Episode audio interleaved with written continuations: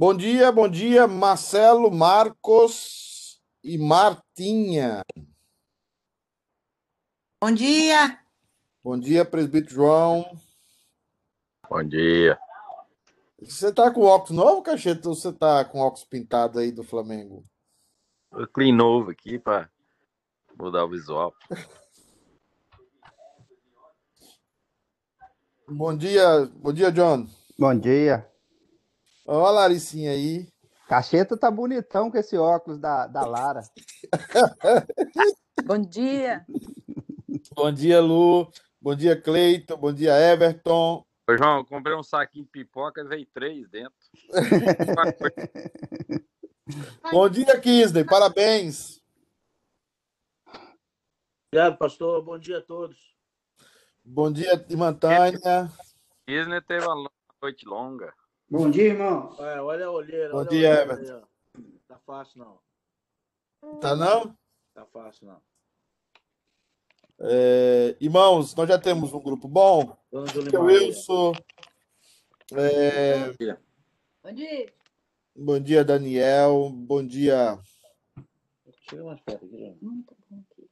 bom dia, Aninha. Pessoal que está entrando aí, bom dia a todos. Bom dia. Desde cedo aí na luta, né, Aninha? É, desculpa que eu entrei aqui agora, que eu estava fazendo oração com as crianças para terminar. É, eu sei que você estava lá. Ó, ó o Everton ali, mais a Celinha. É, vamos então, irmãos, começar. Rapaz, eu, eu não sei se sou eu, se eu tô ficando velho, mas tá muito frio, não tá não? Tá frio. Hã? Velho, Muito frio. Tá frio demais, rapaz. tá frio não, tá bom. Oi, Camila. Yeah. Muito frio. Oi, Camilinha, beija. Oi, Julimar e Maria. Oi, doutor. Fico rico da casa, pastor. Parece que vocês não, não dormiram a noite toda, Julimar e Kisner. Parece. É, a gente estava meio ocupado, sabe? Ô, pastor, Oi. É só, você ligar, é só você ligar o vídeo da casa, que aí acaba o frio. É, Mas que- gasta um Ontem, ontem, ontem, ontem eu, eu lembrei, eu lembrei, eu tive uma visão de Deus, assim, né? Entre aspas. Cheguei em casa, a- uma goteira em cima da pia, né? E, e aí o, o, o Felipe falou para mim: Não, pai, isso aí já tá há muito tempo. Toda vez que ele toma banho, tem uma goteira em cima da pia. Aí eu vi que é um sinal de Deus para eu apressar a compra da casa, né? Então, vamos ver se isso não é muito pentecostal. Vou vou estar aí pedindo ajuda ao, ao universitário Cacheta. Já liguei para ele para a gente entrar nos business aí de umas casas. Depois dessa barba preta aí, acabou. Pode. Gente, vamos entrar então. Um abraço a todos. O pastor William está aí, Rodrigo, Nilma, Vivi. É, vamos entrar no nosso conteúdo. É, estamos falando sobre Trindade. Lembrando que qualquer fala, você fala no chat ou você abre o seu microfone e pergunta, a gente para. Tá bom? É, vou tentar compartilhar aqui ah, o PowerPoint. É, espero que vocês estejam vendo. Vamos começar orando. Julimari, ora pra gente, por favor. Abre o seu microfone e ora, por favor.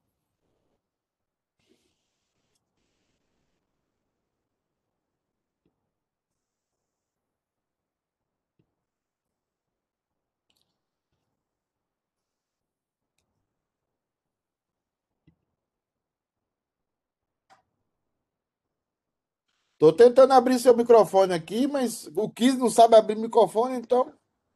Fazer uma oração audível, por favor, né?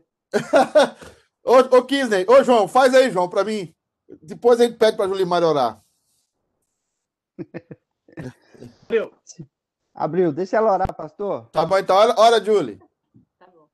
Pai, nós queremos agradecer por essa manhã que o Senhor nos deu, pelo frio que está fazendo, por tudo que o Senhor tem nos dado. E nesse momento queremos pedir ao Senhor que o Senhor abra o nosso entendimento, os nossos olhos espirituais, que o Senhor nos mantenha centrados, ó Deus, na tua palavra, e que possamos aprender e absorver tudo aquilo que precisamos, ó Deus, entender para o bom desenvolvimento nosso e também para o nosso empenho na, na tua casa.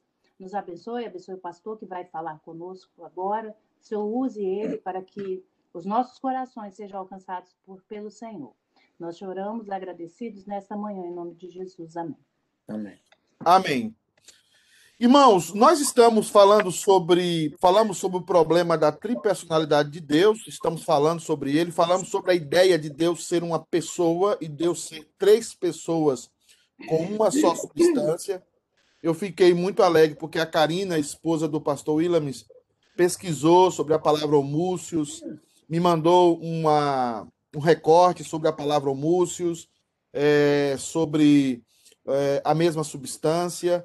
Então, é muito interessante nós entendermos que Deus tem uma só substância que é indivisível, que é a divindade, e essa substância, ela subsiste em três pessoas. Ela está presente indivisivelmente em três pessoas: o Pai, o Filho e o Espírito Santo. Se Deus permitir que a gente continue como pastor, vocês, na próxima semana, devemos entrar na história dessa doutrina a gente vai entender por que, que algumas pessoas confundem algumas doutrinas, algumas heresias em relação à Trindade, como os testemunhos de Jeová. Nós vamos trabalhar muito aqui como você responder aos testemunhos de Jeová quando eles estarem, quando eles estiverem em sua casa. Nós vamos fazer comparação de textos onde os testemunhos de Jeová mudaram o original para poderem adequar-se à sua doutrina unitarista. E nós também vamos falar muito sobre o modal, que é uma doutrina que, uma heresia que os próprios presbiterianos têm muito nas fileiras. É achar que Deus se fez pai, Deus se fez espírito e Deus se fez filho para se relacionar conosco. Isso não é verdade. Deus é Deus Pai desde toda a eternidade. Deus é Deus Espírito desde toda a eternidade. E Deus é Deus Filho desde toda a eternidade. Ele não, ele não mudou a sua essência e não mudou a sua forma de ser como Deus único para se relacionar conosco. Isso é uma heresia antiga que foi re, rejeitada pela igreja durante a história. A princípio, nós estamos vendo textos do Novo Testamento que falam da Trindade.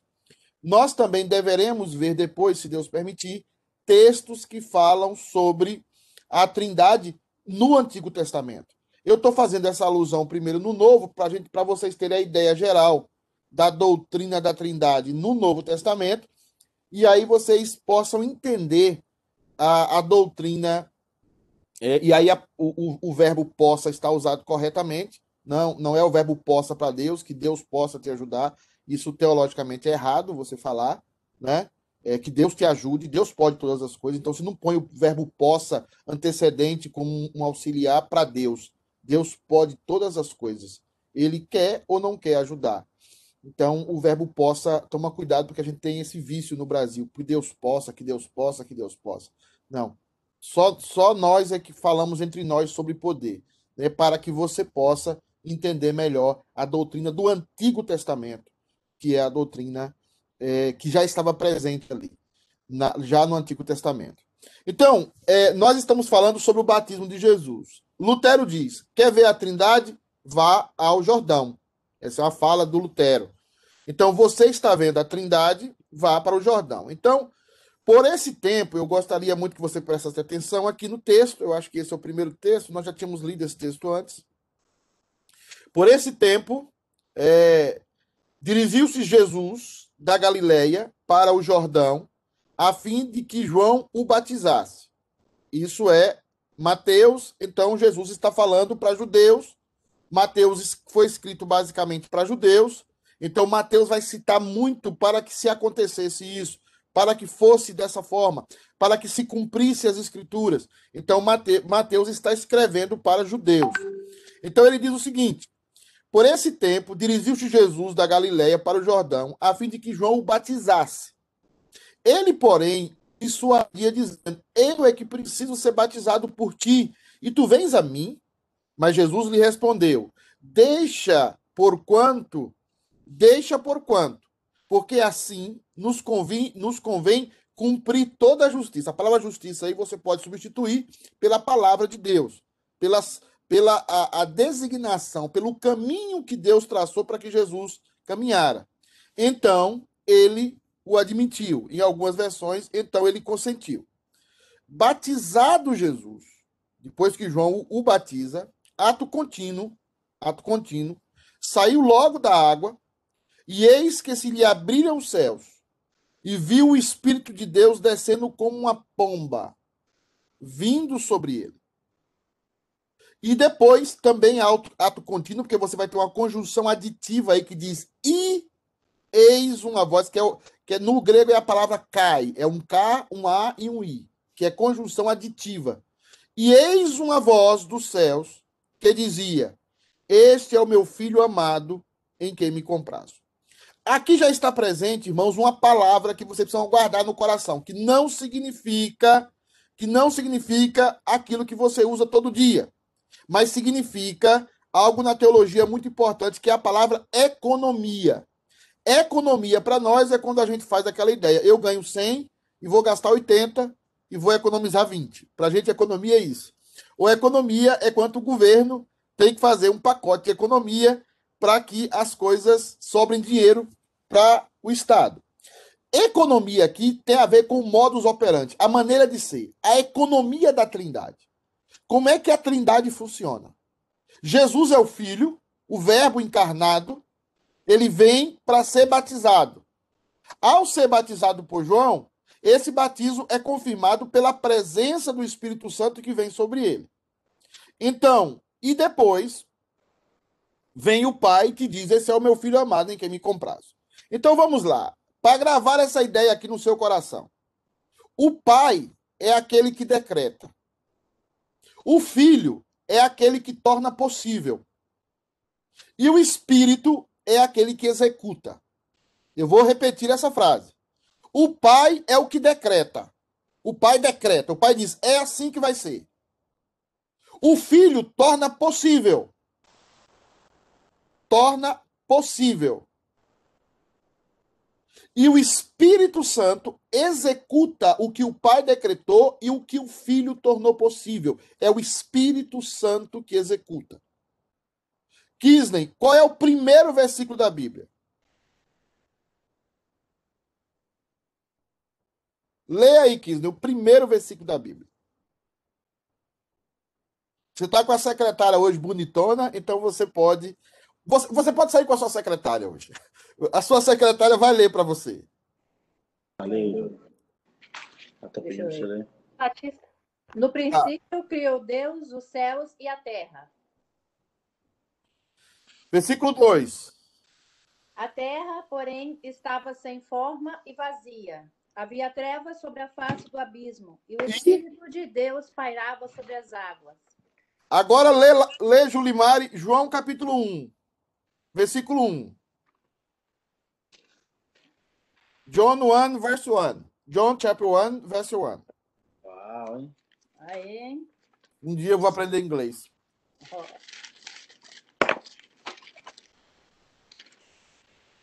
Cadê o- No princípio era o Verbo, e o Verbo estava com Deus, e o Verbo era Deus. Versículo 2. Ele estava no princípio com Deus. E Todas Três. as coisas foram feitas por intermédio dele. Por intermédio de quem? Dele, Nada do que foi feito se fez. então você tem aí, nos dois versículos, a palavra princípio de João, ele está falando do princípio lá de Gênesis, do, do Beresh, é, é, Bereshit bara Elohim, né, da palavra princípio, da palavra Bereshit, que é princípio. Então, no princípio, criou Deus os céus e a terra. A terra era sem forma e vazia, e o Espírito de Deus chocava a terra como uma galinha choca um ovo. Aí você vai em João capítulo 1, João acrescenta uma terceira pessoa. Lá em Gênesis está o Pai e está o Espírito. Mas João acrescenta uma terceira pessoa aí que é Jesus Cristo. Ele vai dizer: no princípio era o Verbo, e o Verbo estava com Deus. Onde é que o Verbo está lá? Quando Deus fala, haja luz, aquele Verbo é Jesus Cristo. Então, quem manda? O Pai, haja luz. O Pai dá o comando de voz. Quem torna possível? O Verbo. O Verbo, nada do que foi feito foi feito sem ele. O Verbo tornou possível toda a criação. Mas quem executa a criação de forma linda e maravilhosa? O Espírito que choca toda a criação. E o Espírito de Deus pairava sobre a face da terra. Essa é a economia da Trindade. Essa é a economia de um Deus perfeito, que nós não podemos atingir, que passaremos toda a eternidade conhecendo, que passaremos toda a eternidade louvando e glorificando a Ele, porque Ele não pode ser medido pelas nossas mentes, mas pode ser admirado por nós, porque a beleza dele é visível e é completamente absoluta. Nós vemos, como disse C.S. Lewis, nós vemos a beleza de Deus e ficamos esbabacados, ficamos obnubilados com a beleza de Deus. É por isso que o salmista diz: Na tua presença há plenitude de alegria. É por isso que Davi, Davi fala: Na formosura da tua presença e do seu santuário, na presença de Deus, a beleza incomparável. Porque esse Deus, que é trino, que é um, esse Deus age perfeitamente dentro da sua pluralidade. O Filho, o Pai decreta. O Filho torna possível. E o Espírito Santo executa. Por exemplo, Aninha, João. O que é que Deus fez? Deus decretou o seguinte: eu vou, vou salvar João Oliveira. Aí quem tornou possível a salvação de João? Foi o filho. Jesus vai lá na cruz, e se sacrifica por João. O caminho foi aberto para João. Mas quem foi que aplicou a salvação ao coração do João? Foi o Espírito Santo. Então o Pai decretou a salvação do João e a salvação da Aninha. O Filho tornou possível a salvação dos dois. E o Espírito Santo aplicou a salvação a esses dois. O texto que nós lemos, o texto do batismo de Jesus, fala exatamente dessa economia. Jesus está dizendo: Eu preciso ser batizado por você, João Batista. E João Batista está dizendo: Mas sou eu que preciso ser batizado por. Não. Eu preciso ser batizado porque eu preciso cumprir todo tudo que está escrito sobre mim. Eu preciso ser batizado na nova dispensação da graça. Eu preciso ser o primeiro de muitos dos meus irmãos que serão batizados como eu estou sendo batizado. No momento em que Jesus foi batizado, todos nós somos batizados nele. E aí, Jesus torna possível isso. E o Espírito Santo sela esse batismo como desce como uma pomba. E aqui é o símbolo de que no momento do batismo, nós entramos em paz com Deus. Nós nos tornamos pessoas que estamos pacificadas, porque antes éramos inimigos. Mas foi dado a Cristo e depois à igreja o ministério da reconciliação. Nós éramos antes inimigos de Deus, mas agora nos tornamos amigos porque Cristo tornou isso possível. E aí Deus fala aquilo que ele já falava antes: Esse é o meu filho amado, em quem minha alma se compraz. Ele havia decretado já há muito tempo que Jesus seria esse filho, esse primeiro filho de tantos outros filhos. Porque quando ele olha para você, quando ele olha para o Everton, quando ele olha para cada um de vocês, quando ele olha para o Wilson, quando ele olha até para Camilinha, ele diz: Esta é minha filha amada, em quem eu comprazo. A minha mãe está com ciúmes da Camilinha. Minha mãe falou assim: Você fica falando Camilinha na, na coisa? Você está você tá com muita coisa com a Camilinha. E eu falei: Mãe, como é que a senhora fala isso? Né? Então, assim, mãe está com ciúmes da Camilinha. Tem que falar o nome de mãe mais. Então, assim, até a Camilinha, Deus fala, olha assim, olha para o Everton, olha para a Celinha, olha para o Everson, olha para a Claudete e diz assim: esses são os meus filhos amados, em quem eu tenho prazer, em que a minha alma se compraz. Por quê? Porque ele decretou assim. Você sabia, Claudete, que ele decretou assim a seu respeito? Ele criou você, gerou você no ventre da sua mãe, para você ser a filha amada dele em que a alma dele tem comprazo? Porque como ele ama a Cristo e a alma dele tem alegria em Cristo, e Cristo é o primeiro de todos os nossos irmãos, você, como descendente de Cristo, na promessa, você é uma filha amada, em que Deus tem alegria. Quando Deus vê você, ele fica feliz. Ele, ele, ele se alegra. É como aquele, aquele o pai do filho pródigo. Alguém lembra do pai do filho pródigo aí? quando o filho pródigo está chegando, ele vê de longe. Então, a trindade funciona A Trindade, a economia da Trindade. O Pai decreta, o Filho torna possível e o Espírito executa. Então, assim, gente, seguindo aqui, já que não tem pergunta, tá todo mundo caladito, tá todo mundo dormindo, mas tá tudo bem. É... Marcos 1,9. Marcos é o escritor de Pedro, o oficial do apóstolo Pedro, e Marcos vai tratar de é... também convencer alguns cristãos que estavam retornando para o judaísmo de que Jesus é o Filho de Deus e é o Messias prometido. Mas também vai dissipar algumas questões daqueles irmãos que haviam saído na diáspora e haviam estado enfraquecidas a sua fé. E estavam tristes agora porque haviam saído de Jerusalém, das suas casas, a perseguição. Então, o Evangelho de Marcos é um evangelho para aqueles que sofreram a diáspora, né, a dispersão nas perseguições que aconteceram em Jerusalém. Ele diz o seguinte: Naqueles dias, veio Jesus de Nazaré, da Galileia, e por João foi batizado no Rio Jordão. Logo ao sair da água, viu os céus rasgarem-se e o Espírito descendo como pomba sobre ele. Então, foi ouvida uma voz dos céus, aí dá a ideia de continuidade ainda mais do que o que nós lemos antes. Então, foi ouvida uma voz dos céus: Tu és o meu filho amado, em ti me comprazo. Mais uma vez, nós vemos a Trindade, nós vemos o Filho, nós vemos o Espírito e nós vemos o Pai. Vemos o Pai que havia decretado que todos nós seríamos seus filhos amados, e Jesus Cristo é o primeiro dele. Nós vemos o Espírito Santo capacitando Jesus para fazer essa obra, e nós vemos Jesus tornando possível o batismo e a salvação de todos nós. Mais uma vez, nós vemos isso no texto. Eu vou passando, como não tem pergunta, eu vou avançando. Lucas o evangelho escrito para os gentios, os helênicos, e aconteceu que, ao ser todo o povo batizado, também o foi Jesus. E estando ele a orar, o céu se abriu. Mais uma vez aqui, é, Lucas acrescenta que Jesus, no momento do seu batismo, ele estava orando. Ele estava orando. E Jesus estava orando porque uma das funções de Jesus é interceder por nós. Ele está intercedendo constantemente por nós. E Jesus aqui, uma das coisas que Jesus mais fazia, além de pregar, além de visitar as pessoas, além de cuidar das pessoas, o que Jesus mais fazia era orar. Porque a oração torna possível sempre o agir de Deus. Então, essa é uma ideia que nós não podemos perder nunca. A Trindade nos ensina sobre oração. Então, não existe ministério, não existe pastor, não existe irmão que viva sem oração. Você quer conhecer um pastor liberal? Ele não ora.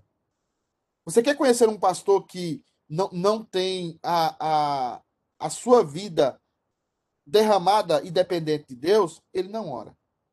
A única coisa que ele faz é apelar para a mente, é apelar para o intelecto. Mas Deus age. O que torna possível, e Deus decretou assim, o agir de Deus na sua vida e na minha vida é a oração. Por isso aquela frase, oração, pouca oração, pouco poder. Tá certa. Muita oração, muito poder. Porque o que acontece nas igrejas, o que acontece na nossa vida é o seguinte: quando a gente está orando, quando a gente está buscando a Deus, o que, é que acontece conosco? Nós somos fortalecidos, nós aprendemos a enfrentar as lutas da vida, nós aprendemos a enfrentar os nãos da vida, as decepções da vida. Então, Oração, muita oração, muito poder. Pouca oração, pouco poder. A Martinha aqui, que sempre tem perguntas muito boas, é... faz uma pergunta que é para as próximas aulas, né? Mas eu vou também colocar aqui. Pastor, fale um pouco sobre. Uh... Pastor, fale um pouco sobre a conversão no Antigo Testamento. Obrigada. De nada, obrigado. A conversa, como é que as pessoas eram convertidas no Antigo Testamento? As pessoas eram convertidas no Antigo Testamento porque elas criam que o Messias viria. Elas podiam fazer parte da comunidade da aliança, que era a comunidade de Israel, mas isso não fazia com que elas fossem salvas. Eu tento colocar isso na cabeça de alguns, mas não entendem isso. Não é o fato da pessoa ter nascido israelita que fazia que ela fosse salva. Eu quero que você preste atenção nisso. Deixa eu tirar aqui essa, essa coisa e deixa eu, deixa eu parar de compartilhar que eu quero ver a carinha de vocês. tá? Que eu quero. Depois eu vou conseguir responder as perguntas aqui. Vamos lá. Não era o fato das pessoas serem. Na... A pessoa nasceu judeu. Ah, ela já está salva. Não, não era isso. Paulo deixa isso claro em Romanos, quando Paulo diz: nem todo que é nascido judeu é judeu de fato. Porque judeu é aquele que o é do coração e não aquele que o é da etnia. O que a etnia fez foi guardar as promessas de Deus. Está lá em, em, Romanos capítulo 9. Então, o, qual é a importância do judeu? Eles eram aqueles que eram os guardiões da promessa, da palavra de Deus. Mas o judeu em si não tinha nada de salvo. Ele era salvo se ele cria que o Messias viria. É por isso que Raabe, a meretriz lá da muralha de Jericó, Raabe é aquela que é uma das descendências de Jesus. E ela não é judia. Porque judeu o é aquele que é do coração. Mas você tem a comunidade judaica. Você tem a comunidade judaica. E a comunidade judaica, a comunidade do pacto, tinha as suas bênçãos. Como você batiza o seu filho na igreja? Por exemplo, o Daniel foi batizado na igreja. Né? O Daniel foi batizado na igreja e ele tem direito às bênçãos da comunidade do pacto. Mas não significa que ele é salvo. Como é que ele é salvo? Ele é salvo porque ele crê que o Messias já veio, que é Jesus Cristo, o nosso único Senhor e Salvador, o Deus, o Deus que é bendito eternamente. Amém. Então, ele é salvo por isso. Como é que os judeus eram salvos? Eles eram salvos porque criam que o Messias viria. Quem cria que o Messias viria era salvo.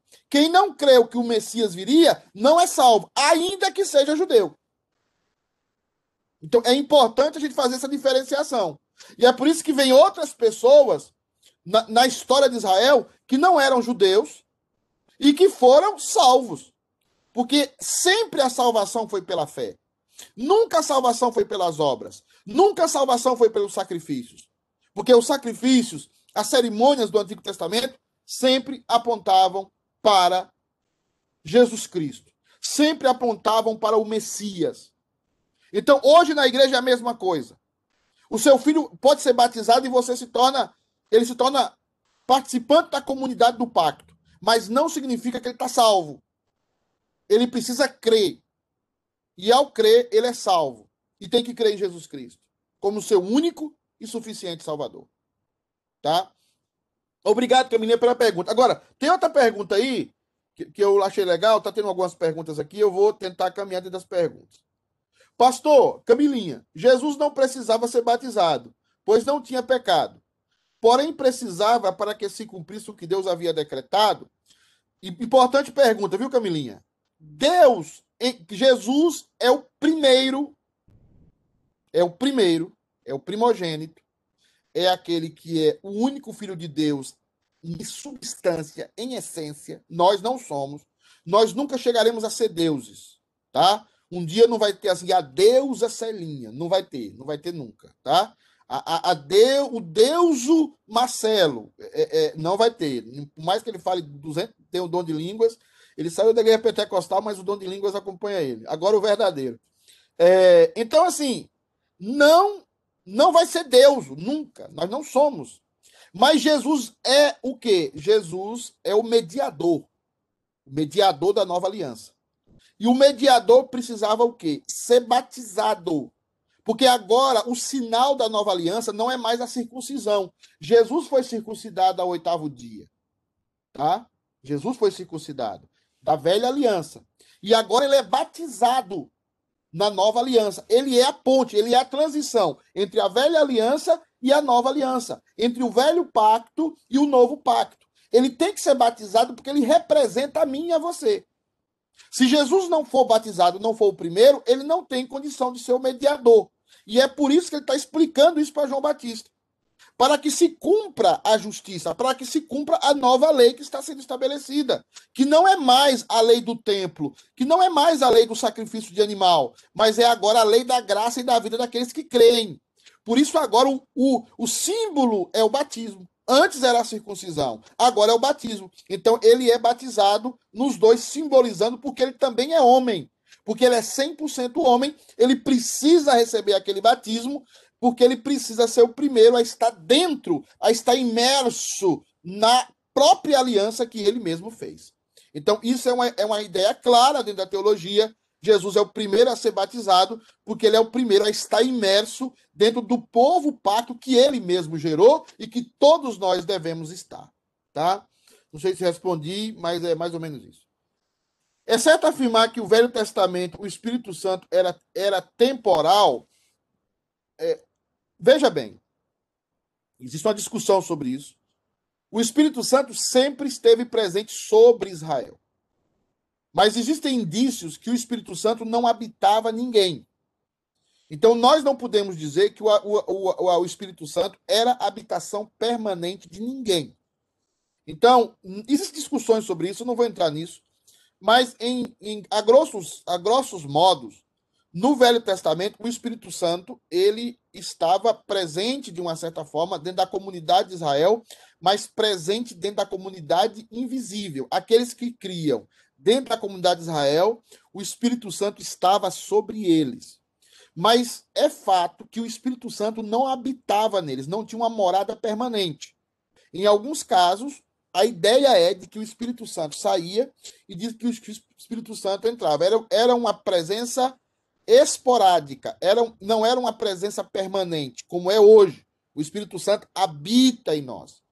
Mas isso é discutível. Alguns teólogos, bons teólogos, falam que Davi tinha a presença permanente do Espírito Santo.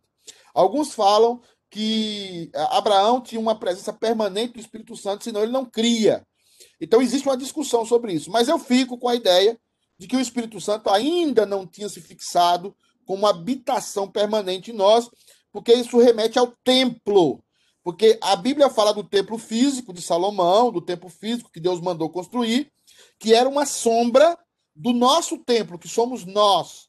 Nós somos o templo de Deus, que é aquilo que Jesus Cristo veio confirmar, nós como templo do Espírito Santo. Então, no Novo Testamento nós somos habitação permanente, no Velho Testamento nós somos a habitação permanente não está clara, certamente é uma habitação permanente externa, ah, não uma habitação permanente externa, mas uma cobertura externa do Espírito Santo permanente, mas esporadicamente interna. É, Iraci faz uma pergunta muito boa. Por que Jesus orava se ele mesmo é Deus? Isso é um tema interessante. Jesus, que é Deus, ora para Deus, Pai, que é Deus. E quando os discípulos foram falar de oração, e quando os discípulos foram pedir alguma coisa para Jesus, eles não falaram assim: Senhor, ensina-nos a pregar. Não. Senhor, ensina-nos a dar estudo. Os discípulos falaram assim: Senhor, ensina-nos a orar. Porque para nós, irmão, sabe o que, é que significa oração? Presta atenção aqui. Presta atenção, Camilinha. Para de fazer coisas, está aí toda hora fazendo para lá e para cá. Nós achamos que oração é um caixa eletrônico. Nós achamos que oração é um caixa eletrônico. A gente ensina aos nossos filhos oração como um caixa eletrônico. Aquelas orações copiadas. Né? Em paz me deito e logo pego no sono, porque só tu, Senhor, me faz repousar. Isso é terrível. Segunda coisa que a gente faz, a gente faz os filhos decorarem o Pai Nosso. Errado. Não. Se for para memorizar o Pai Nosso, para entender o Pai Nosso, good. Good, very good. Viu, Marcelo? Good, very good. Se for para repetir a oração de Pai Nosso, não. Tá errado. Seu filho precisa entender o que ele está falando do Pai Nosso. E não que ele vai repetir. Oração é uma conversa. Oração é uma conversa. Eu não estou dizendo aqui, aí já vão dizer que o pastor Pedro está falando que não é para o, o, meu filho não pode aprender o Pai Nosso, tal, tal. Aí já vão falar, aí, aí o casal já começa a brigar, o marido fala para a mulher, não falei para você não fazer. Não é, não é isso que eu estou dizendo. Você tem que ensinar a Bíblia toda. Ele tem que memorizar a Bíblia toda. E quando você chegar no Pai Nosso, ele tem que memorizar o que é que o Pai Nosso está falando para nós. Não deixe de ensinar o Pai Nosso para o seu filho, porque o Pai Nosso é palavra de Deus. Mas não é para você andar repetindo como um mantra quando está com medo. Porque aí você não está fugindo de nada do catolicismo. Ou você repetir o Salmo 91 quando você estiver com medo. Isso não é de Deus, isso não vem. Isso não, isso, isso atenta contra a natureza pessoal de Deus. Deus é uma pessoa. O que é que Deus fazia com Adão, ô, ô, ô Claudete? Quando, na viração do dia lá no Jardim do Éden? Ficava parado Conversava. conversava, caminhava. Eu, eu, eu fico imaginando o Éden, porque aqui em Boston tem muitos, tem muitos, como é que fala? Muitos parques. Deus conversava.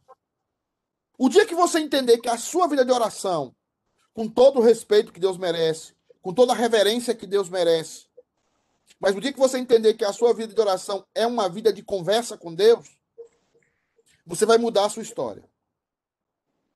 Jesus conversava com Deus. Jesus é Deus. Jesus Deus. O Filho Deus, o Pai Deus e o Espírito Deus conversam porque eles têm comunhão. Porque esse é o método do Deus Criador para nós termos intimidade com Ele, para conhecermos a Sua vontade, para nos rendermos à Sua vontade, para nos maravilharmos com a Sua beleza, a beleza da Sua santidade. A oração é um momento de intimidade, de conversa. Por isso que tem gente que tem mais intimidade com Deus lá dentro da van, que ele pinta a casa, chorando e conversando com Deus, do que gente que está na igreja todo dia de joelho, repetindo um mantra diante de Deus. Um mantra. Parece indiano repetindo mantra. Deus não quer isso. Deus quer uma conversa. Deus quer um relacionamento. Deus quer as suas lágrimas. Tem uma música aí que o povo critica, mas eu acho boa. Tem umas teoresia pelo meio, mas que diz o seguinte: agora é Deus e eu e mais ninguém. Tem umas heresias pelo meio, mas tem muita verdade naquela música. Aquele que ora em secreto, fecha a porta do quarto. E o teu pai que vem em secreto, em secreto te recompensarás. Jesus ora porque ele tinha comunhão com o Pai. Jesus ora porque ele está nos ensinando que todos nós devemos entender que o único caminho para ter intimidade com Deus, para conhecer a vontade de Deus, para ver coisas, milagres acontecer na nossa vida, é a oração. É a oração. Não existe. Quanto mais você vai ficando velho, quanto mais você vai tendo experiências com Deus, mais você se dedica à oração. Antes, quando eu comecei na minha conversão, eu falei assim, gente, como é difícil passar 15 minutos orando. É difícil quando você dobra o joelho assim e fica assim, blá blá blá blá blá blá blá blá blá blá blá blá. Aí é difícil mesmo. Mas quando você tem uma boa conversa, eu tenho aqui meu monte aqui, perto da casa do Samuel aqui, tem um monte. Eu passo duas horas, aí duas horas eu fico achando pouco. Porque eu tenho tanta coisa para falar, tanta coisa para desabafar, tanta coisa para reclamar de Deus também. Eu tenho tanta coisa. Duas horas é pouco. Porque a oração para nós se tornou algo sacrificial e não prazeroso. Jesus orava porque essa é a maneira como Deus nos ensina a ter comunhão, relacionamento com Ele. É num Starbucks tomando um café, é, é, é lá no, no, em cima de uma casa, é, no teto, na hora do almoço, é, é, onde, vai, onde é que nós vamos adorar a Deus? Onde é que nós vamos buscar a Deus? Aquela mulher falou, é em Jerezim, é em Jerusalém. E Jesus diz: vem a hora. E já chegou. Que os verdadeiros adoradores adorarão o Pai em espírito e em verdade. E são esses que os pais buscam para serem os verdadeiros adoradores. Então, vida de oração é essencial para aquele que teve um encontro com esse Deus maravilhoso eu lembro bem que eu caminhava sete quilômetros para ver a Fabiana. Só para escutar a voz dela. Oh, e aí eu passava umas duas horas, três horas com ela, mas quando dava hora de ir embora eu ficava louco. Gente, já acabou. Por que que com Fabiana, que é uma pecadora miserável, eu gosto de ficar conversando com ela? E por que que eu não ficaria conversando com meu Deus? Por que, que eu não derramaria minha alma diante do meu Deus? É isso que nós temos que ensinar para os nossos filhos. A terem um relacionamento com Deus. E a não tratar Deus como se ele fosse um caixa eletrônico. Tem mais pergunta. Agora chovendo pergunta, meu Deus. Vamos lá, vou voltar aqui. Cadê, cadê? Estou no Kisney. Pastor, por favor, você pode explicar-me melhor, melhor os papéis de Deus, Jesus e Espírito Santo? Porque o verso 1 de João e, e, e 1, Jesus era o verbo, e o verbo no português é a ação do sujeito. Ah, quis dar. É, isso é porque teve uma noite maravilhosa. Quis dar assim. Verbo, o verbo de Deus é, é aquele que concentra em si a capacidade de fazer, de tornar possível. Ah, o verbo é aquele que dá a voz. Eu vou, eu vou tentar entender, vou tentar fazer você entender. Toda, toda analogia a Deus sempre vai perder alguma coisa. Agostinho. Só uma pergunta, só uma pergunta. É porque quando o senhor falou, no, no, verso 1 está falando que o verbo era Deus, o verbo estava com Deus e o, o verbo era Deus. Isso. Aí, isso, para mim, assim, no meu entendimento, né? Porque a gente sabe que no português o verbo é a ação do suje, o sujeito faz, né? Gente, todos os verbos. Mas o senhor falou que o Espírito Santo é, é que executa. É quem executa. Só uma então, pergunta. Essa ação fica por conta do Espírito Eu sei, Santo, eu sei. Jesus. O verbo na sua Bíblia está minúsculo ou maiúsculo? A primeiro V. Maiúsculo. O primeiro, Por... todos eles estão maiúsculos. Por quê? Porque se refere a Jesus. Porque é um substantivo. É substantivo? É. Eu achei que se A palavra verbo não é um verbo. A palavra verbo é um substantivo. A pessoa dele tá, é... A palavra verbo é um substantivo. Uhum. Não é o verbo. Entendi. O verbo aí está representado como palavra, quando Deus fala. Uhum. O escritor de Hebreus, Deus, Deus criou tudo pela palavra, pelo verbo. Então, o verbo é aquele que torna possível. Mas quem executa o que o verbo disse ou que saiu da boca de Deus é o Espírito Santo. Por isso, quando eu faço a sincronia de João 1 com Gênesis 1, eu estou fazendo a sincronia da Trindade trabalhando lá no começo. Onde é que está a Trindade em Gênesis? Eu vou falar isso lá no Novo Testamento. Nós vamos trabalhar o Novo Testamento. Deus pensou e disse: Eu vou criar tudo. Quando ele pensou, é a função do Pai. A palavra que saiu da boca de Deus é Jesus Cristo. Haja luz. Mas quem foi que fez a luz? A luz, quem foi que fez ela acabada foi o Espírito Santo. Hum. Como é que funciona isso? É como o sol. Essa é a analogia de Agostinho depois usada por Lutero, Calvino também a usou, eu também vou usar também, né? É o sol. o corpo do sol, a massa do sol é Deus. O raio que sai do sol e chega à terra é Jesus Cristo. E quem queima a sua pele é o Espírito Santo. Essa é a analogia do sol, conhecidíssima. O corpo, a, a, a massa solar é o Deus o raio que atravessa todo o sistema solar na, a 200 mil quilômetros por segundo na, na velocidade do vácuo é o Filho. E quem queima a sua pele é o Espírito Santo. Assim funciona a trindade. Mas o verbo aí no texto de João é um substantivo. Okay. Tem toda uma filosofia por detrás, não dá tempo de falar aqui. Um dia talvez eu fale sobre, só, só sobre o verbo dentro da filosofia grega. Mas vamos, vamos andar aqui mais. Eu vou tentar responder todo mundo aqui. Tentar, tá? Duas perguntas, meu Deus. Marta Lima, duas perguntas. O papel do Espírito Santo no Antigo Testamento era o mesmo, nos convencer do pecado, da justiça e do juízo? No Antigo Testamento, mesmo o Espírito Santo não habitando no novo povo, era ele que eu convencia a respeito da vida do Messias? Sim, sim. Sim. O Espírito Santo sempre teve essa função. Lembra lá em Gênesis, quando é, Deus fala assim: O meu espírito não contenderá mais com o homem, porque o homem é mau e ele resolve trazer o dilúvio e destruir toda a terra. O Espírito Santo de Deus estava ali agindo para que a humanidade não se desfreasse. O Espírito Santo, Marta, não age somente na igreja. Na igreja, ele age convencendo, do pecado, da justiça e do juízo, consolando também, nós vamos ver isso aqui, é uma série de funções, mas ele age também no mundo. Porque é, e aí vocês, nós vamos chegar aqui quando falar do arrebatamento da igreja, você vai perceber exatamente isso.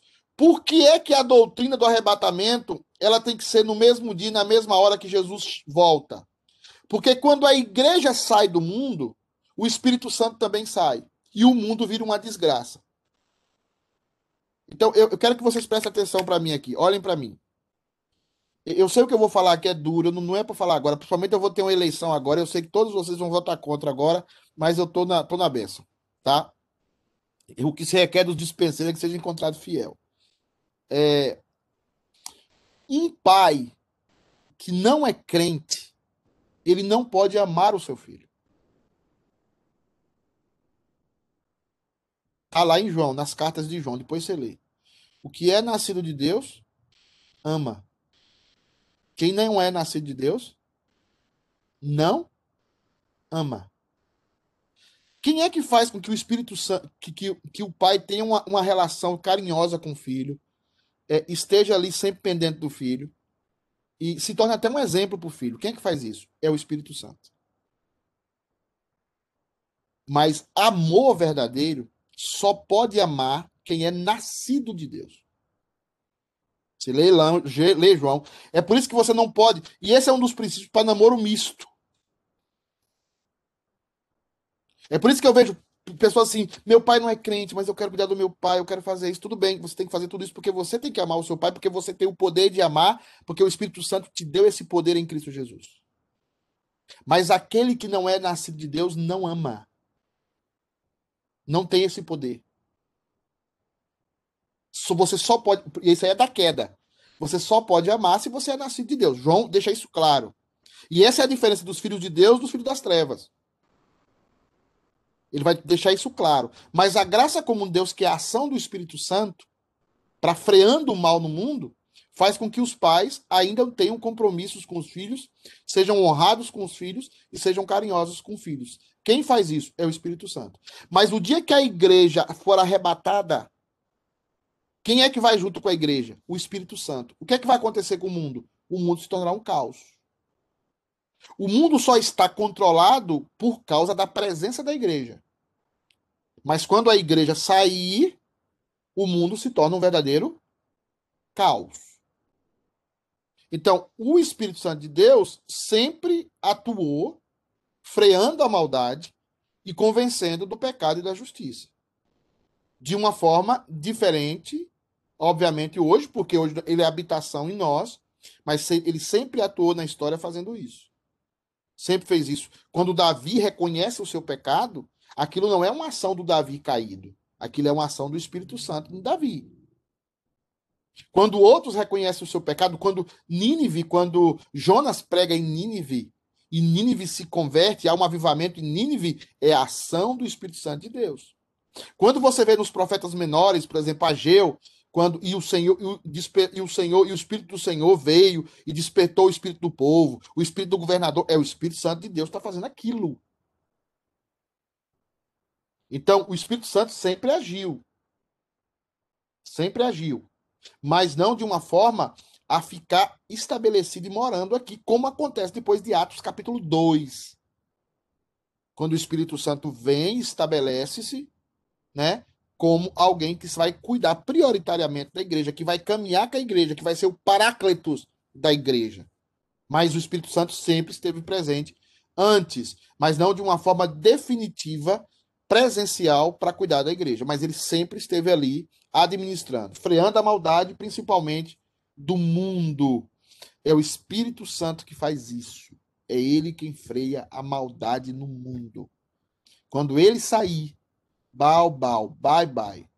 Quando o Espírito Santo sair, acabou tudo. Tá? Eu sei que é duro o que eu estou falando, mas é bíblico. É, pouca gente tem coragem de falar. Eu sei, eu estou lascado por causa disso mesmo. Então, mas é bíblico. O amor é uma possessão do povo de Deus. O amor verdadeiro é um só um direito do povo de Deus. Por isso que você não pode deixar o seu filho namorar com alguém descrente. Por isso que a confissão de fé é clara. Namorar com descrente é pecado. Tá?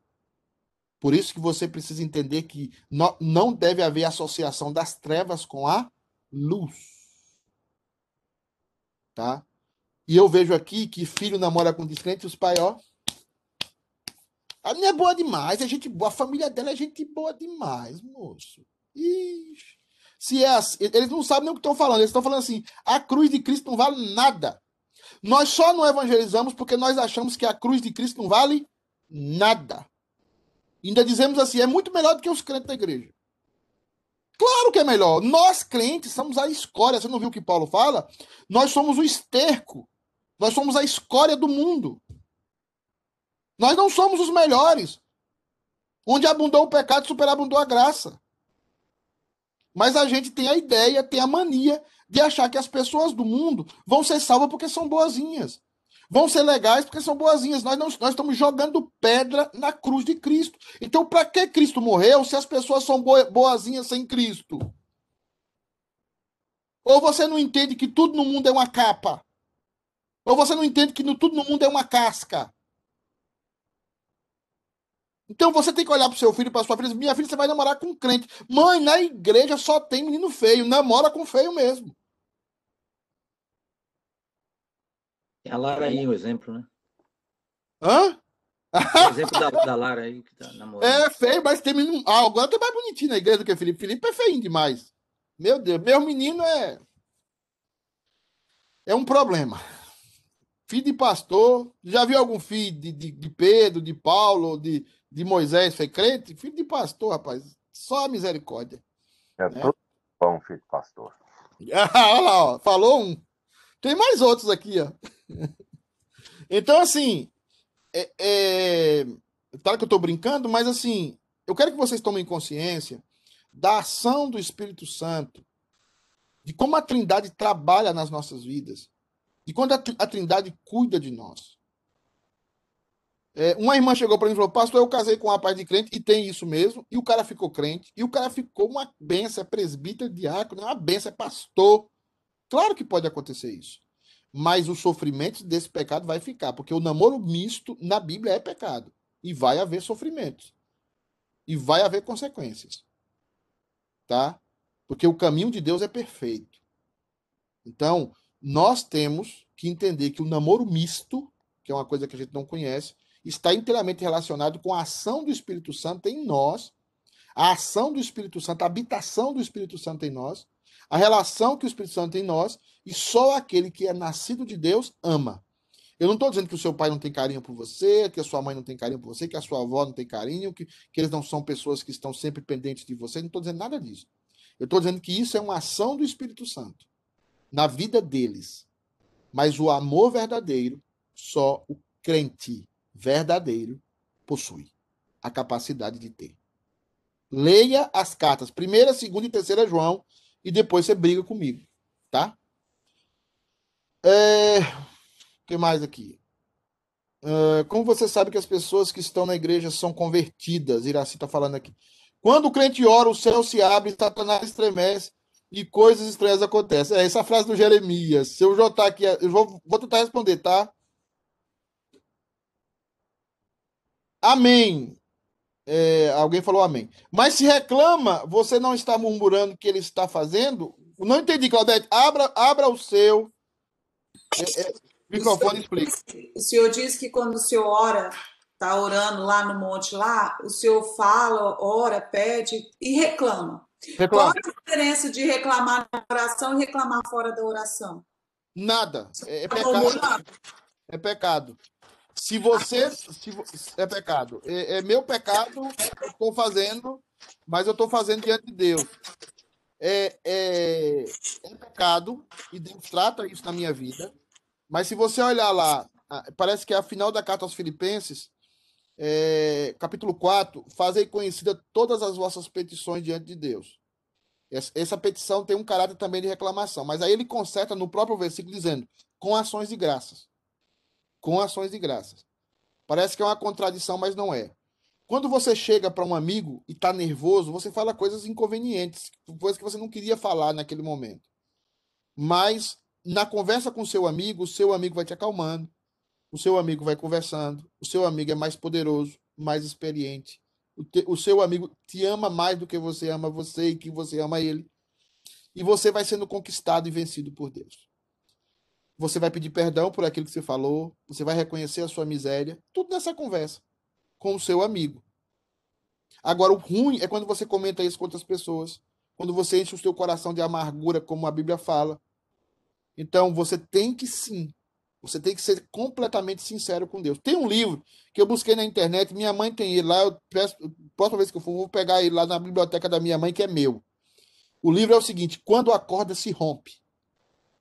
Esse livro é muito bom. Quando a corda se rompe. E- esse livro fala exatamente de que nós devemos ter uma relação com Deus extremamente sincera. E Jesus tinha essa relação. Extremamente. Paulo tinha essa relação. Se no seu momento de oração você não é sincero com Deus, você não abre o coração, você não chega assim, Deus, eu odeio Fulano. Por que, que Fulano está na minha igreja? Eu queria matar. Se você não começa com essas coisas com Deus, você nunca vai entender Deus, você esquece. Né? Por isso que gente que anda com Deus não é falso. Aí é onde vem a ação do Espírito Santo para mover você e você. Isso. Oh. Fazer, ó, não andeis ansioso com coisa alguma. O que é andar ansioso? Você pode ter ansiedade. O que você não pode ter é continuar na ansiedade. Ser ansioso é do humano, mas continuar ansioso é pecado. Então, eu posso ter ansiedade aqui e ali, eu sou humano. Eu posso ficar triste, eu posso ficar com raiva. Mas quando eu começo a conversar com Deus, quando eu começo a desabafar com Deus, quando eu começo a reclamar com Deus, porque o meu problema não é com o meu próximo. O meu problema é com Deus.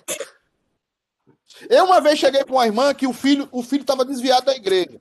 Ela chegou para mim e falou: Pastor, eu quero falar uma coisa com o senhor. Gente, fecha o microfone aí. Pastor, eu quero falar uma coisa com o senhor.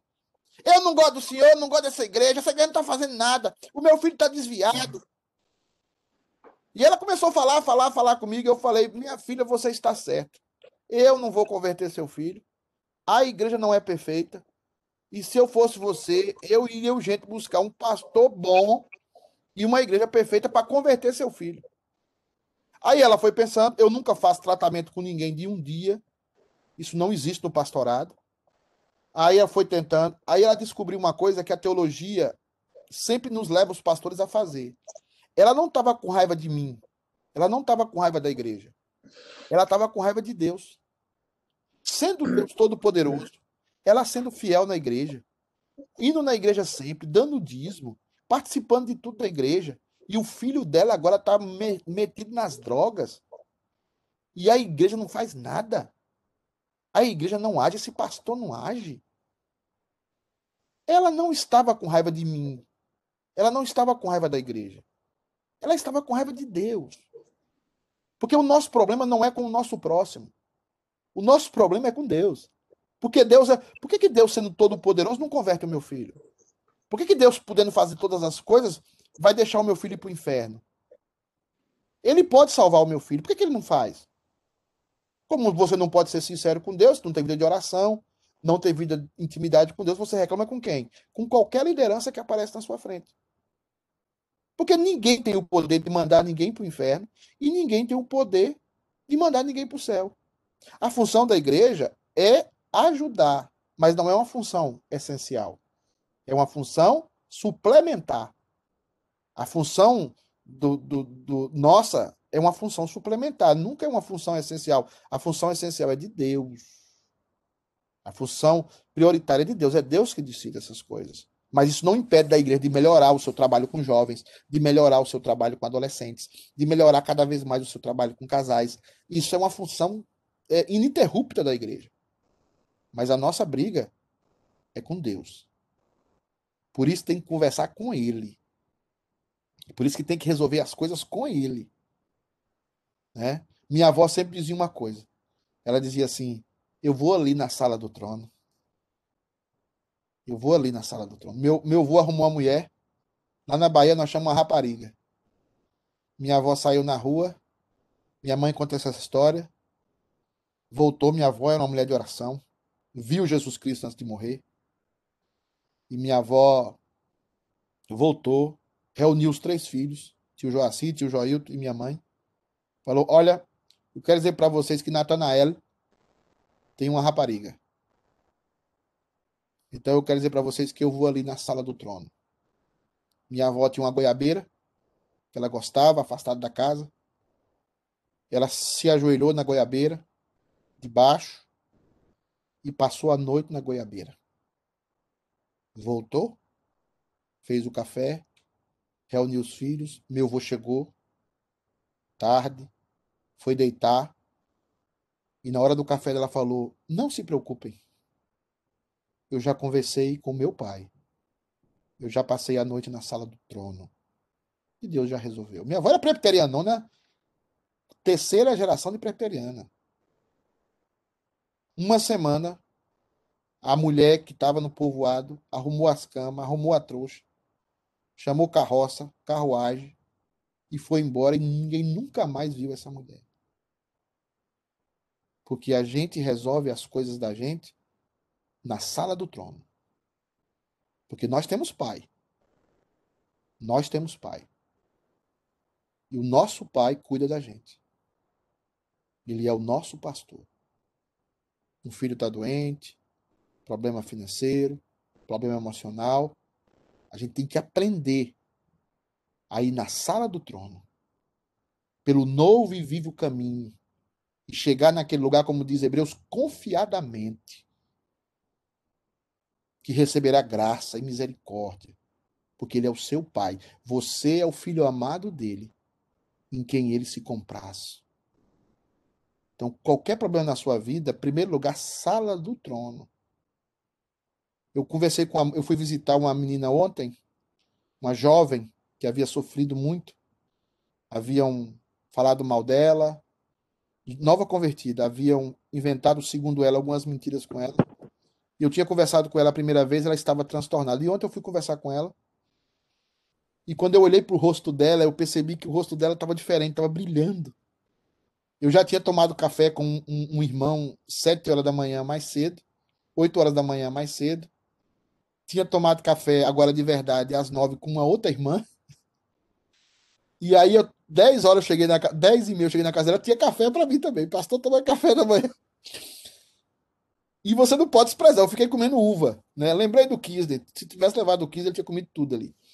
Aí eu quando eu pro rosto ela tava mudado. E aí eu para mim assim, pastor, eu falei, o que foi, minha irmã? Eu tava orando. Eu tava orando e Deus falou comigo, pastor, e o meu coração se aqueceu. São sintomas de que Deus está falando com você. O meu coração se aqueceu. Porque quando Jesus falou para os discípulos no caminho de Emaús, o que, que acontecia com os discípulos? O coração deles ficava aquecido. Ela falou: O que foi, minha irmã? Ela falou assim: Pastor, Deus falou comigo, a minha graça te basta. Pastor, eu perdoei todo mundo. Eu nem sei como é que eu fiz isso, pastor. Pastor, esse povo que me fez, eu tô com vontade de ajudar. Pastor, o que é isso? Ela estava perguntando: O que é isso, pastor? O que é isso? O que, que aconteceu comigo? Aí eu falei com ela: Isso é o evangelho. Isso é o poder de Deus verdadeiro. Mudando você. É a intimidade. Ela falou, pastor, eu passei essa pandemia toda sem orar, sem buscar Deus, viajando, programando viagem, fazendo isso, bebendo, dançando, fazendo um monte de coisa, mas nunca orando. Mas quando eu vi essa situação, Deus me mostrou a oração. E eu orei, e o Senhor falou de oração, eu orei, orei daquela forma que o Senhor fala. Eu conversei, eu desabafei com Deus, eu chorei. E é isso que é a oração. E é isso que Deus quer de nós. E é isso que a Trindade vai nos ensinar. O relacionamento deles, entre eles, é o relacionamento que ele quer que nós tenhamos com eles.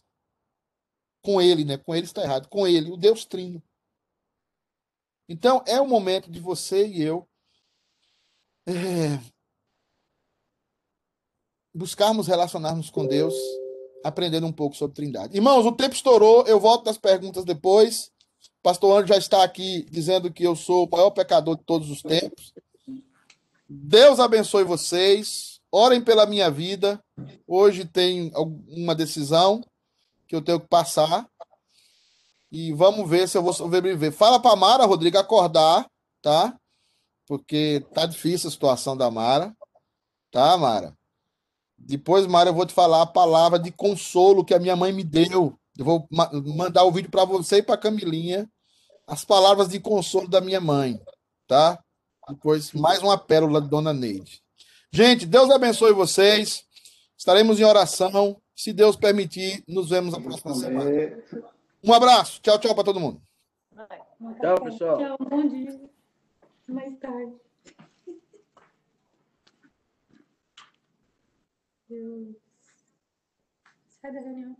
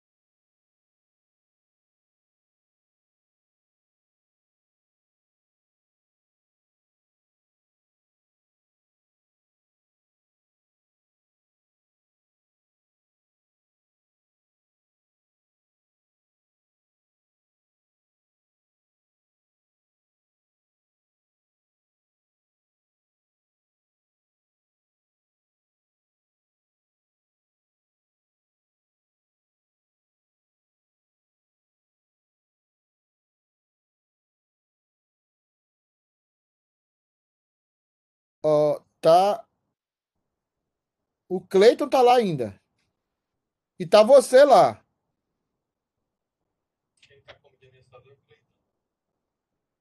Não sei. Tem dois, Pastor Ângelo. O que que eu faço? É, o senhor entrou agora como administrador. Encerra a reunião, pastor. Aqui, terminar a reunião.